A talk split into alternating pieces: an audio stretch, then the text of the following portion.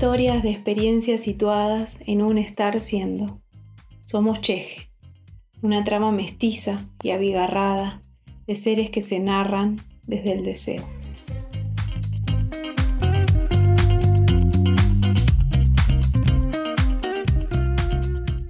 Hola, este es un especial de Cheje.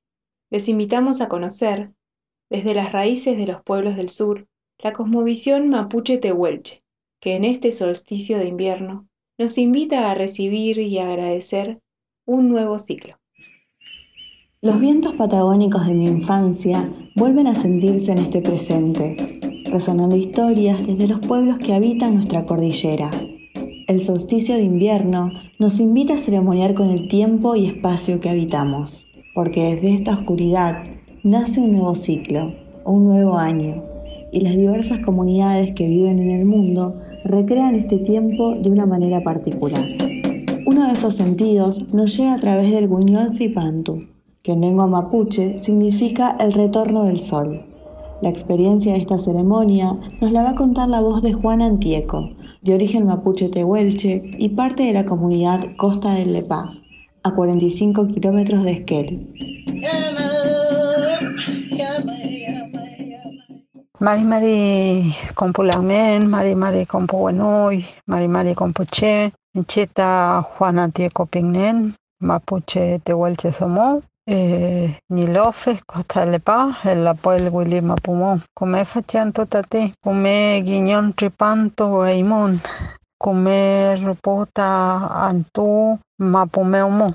Buenas tardes a todos, los amigos, las hermanas, a toda la gente este, que va a tener posibilidad de escuchar esto. Eh, soy Juan Antieco, soy Mapuche Tehuelche. Mi origen territorial es en Costa Paz. Eh, y estamos acá próximo en esta parte del, del cono sur del continente a celebrar un nuevo reinicio de ciclo, ¿sí? una nueva renovación de ciclo que es el guiñol tripanto.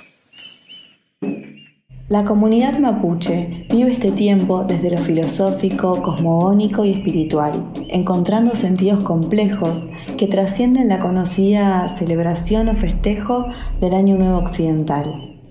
Y no tiene nada que ver con el Año Nuevo Winca.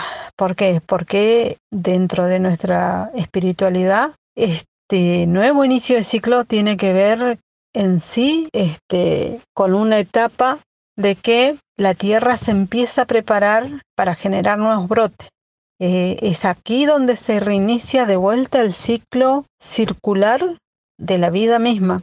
Entonces, eh, en esta etapa es que es época de grandes lluvias, de muchas nevadas, y eso lo que hacen es fortalecer y nutrir a la, a la madre tierra para que empiecen a venir los brotes, para que los animales se empiecen a preparar para parir, para empezar a, pensar en la siembra que se van a hacer en, las comunidades. No es una cuestión antojadiza el guiñón tripanto. El guiñón tripanto tiene que ver con años, años de observación de nuestros antepasados que los llevó a esta conclusión de que este día en particular, el día 23, la fuerza negativa le gana la fuerza positiva. ¿sí? Por eso que el día 23 es la noche más larga, consecuentemente es, es el día más corto, el día 23. A partir de ahí, eh, dicen nuestros antepasados que el sol se empieza a acercar de nuevo a la Tierra a pasos de un gallo. Comparado con el paso de un gallo, cada día el sol se acerca de vuelta a la Tierra.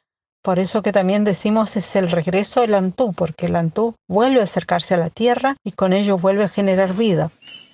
En las palabras de Juana encontramos el espíritu que habita en una ceremonia ancestral que se realiza en este tiempo particular, donde la nieve, el viento, las montañas y el fuego son el escenario para la renovación de un compromiso colectivo.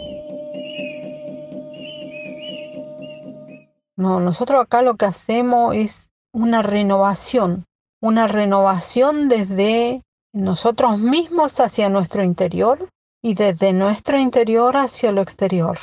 Y esa es la diferencia de, la espiritualidad que contiene esta ceremonia en particular la del guiñón tripanto.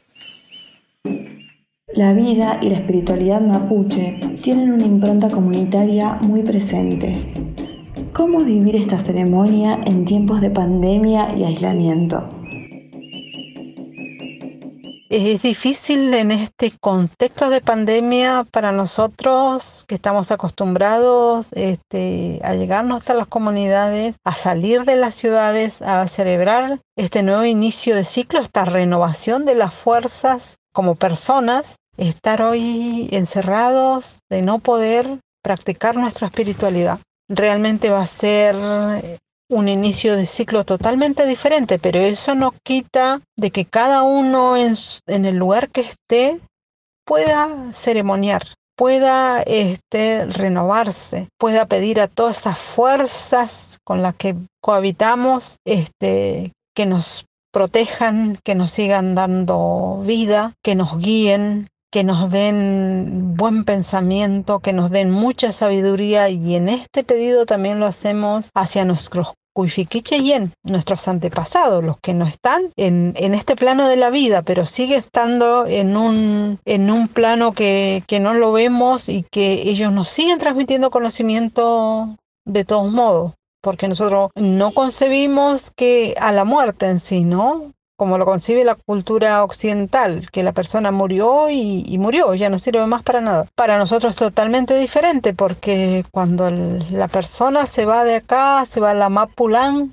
y nos sigue a través de los sueños, nos sigue transmitiendo conocimiento. Entonces, también esta ceremonia tiene que ver con eso, con pedirle a nuestros ancestros que nos guíen, que nos den fortaleza, que nos den sabiduría y sobre todo que nos guíen por este camino de lucha y de resistencia de siglo.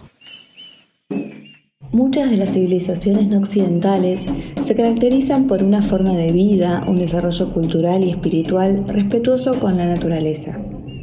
Una de las ideas que hacen que esto sea posible es que no se comprende el cuerpo individual como algo escindido del universo y la Tierra.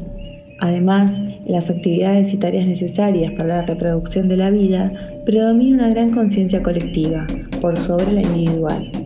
Juana nos cuenta sobre las fuerzas que acompañan la vida desde la cosmovisión mapuche. En la cultura mapuche existen cuatro fuerzas fundamentales. ¿sí? Está la fuerza del agua, está la fuerza del, aire, porque si no, no podríamos vivir. Necesitamos sí o sí del, oxígeno para vivir. Está la fuerza del, del fuego, y está la fuerza de la misma Mapu, ¿no? Y a esa fuerza es a la que nos remitimos cuando hacemos nuestra ceremonia. Necesariamente esas fuerzas son las que tenemos que cuidar, porque son las que nos dan vida, eh, son las que se han mantenido durante siglos en justo equilibrio para mantener este, el equilibrio natural y ese equilibrio natural ha llevado a mantener diversas formas de vida, ¿no? Que hoy está amenazado por el sistema depredador capitalista que no le importa asesinar río, que no le importa talar bosque, que no le importa volar montañas, volar cordillera con tal de explotar esos recursos, ¿no? Por último, nos preguntamos si esta ceremonia ancestral puede ser vivida como dispositivo educativo y en ese caso, qué prácticas y reflexiones habilita este tiempo para una parte de la sociedad que no está en el territorio o que no es mapuche. Con esta explicación del Tripanto al resto de la sociedad no mapuche, a los amigos guardiaches que tenemos, a los hijos de nuestros amigos, este, le vamos explicando, lo vamos educando para que ellos puedan comprender por qué es tan importante para nosotros este, los pueblos originarios esta fecha en particular. Entonces yo creo que en este contexto también es una oportunidad para el, la sociedad no mapuche, que empiece a aprender que si no cuidamos esta gran casa, que se llama planeta Tierra, que es donde todos habitamos, si no lo hacemos entre todo, ese esfuerzo de cuidar, de modificar de nuestros actos, este, y sobre todo nuestro estilo consumista por ahí, realmente las consecuencias van a ser catastróficas, ¿no?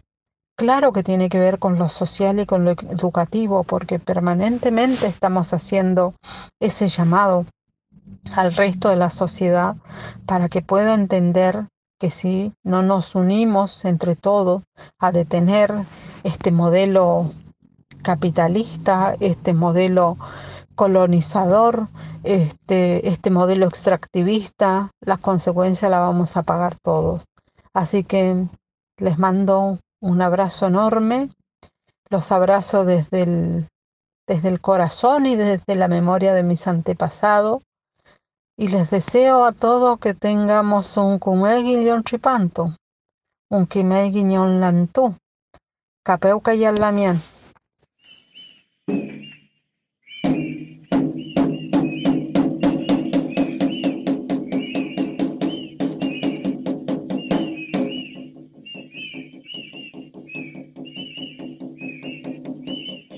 Así terminamos este especial de Cheje.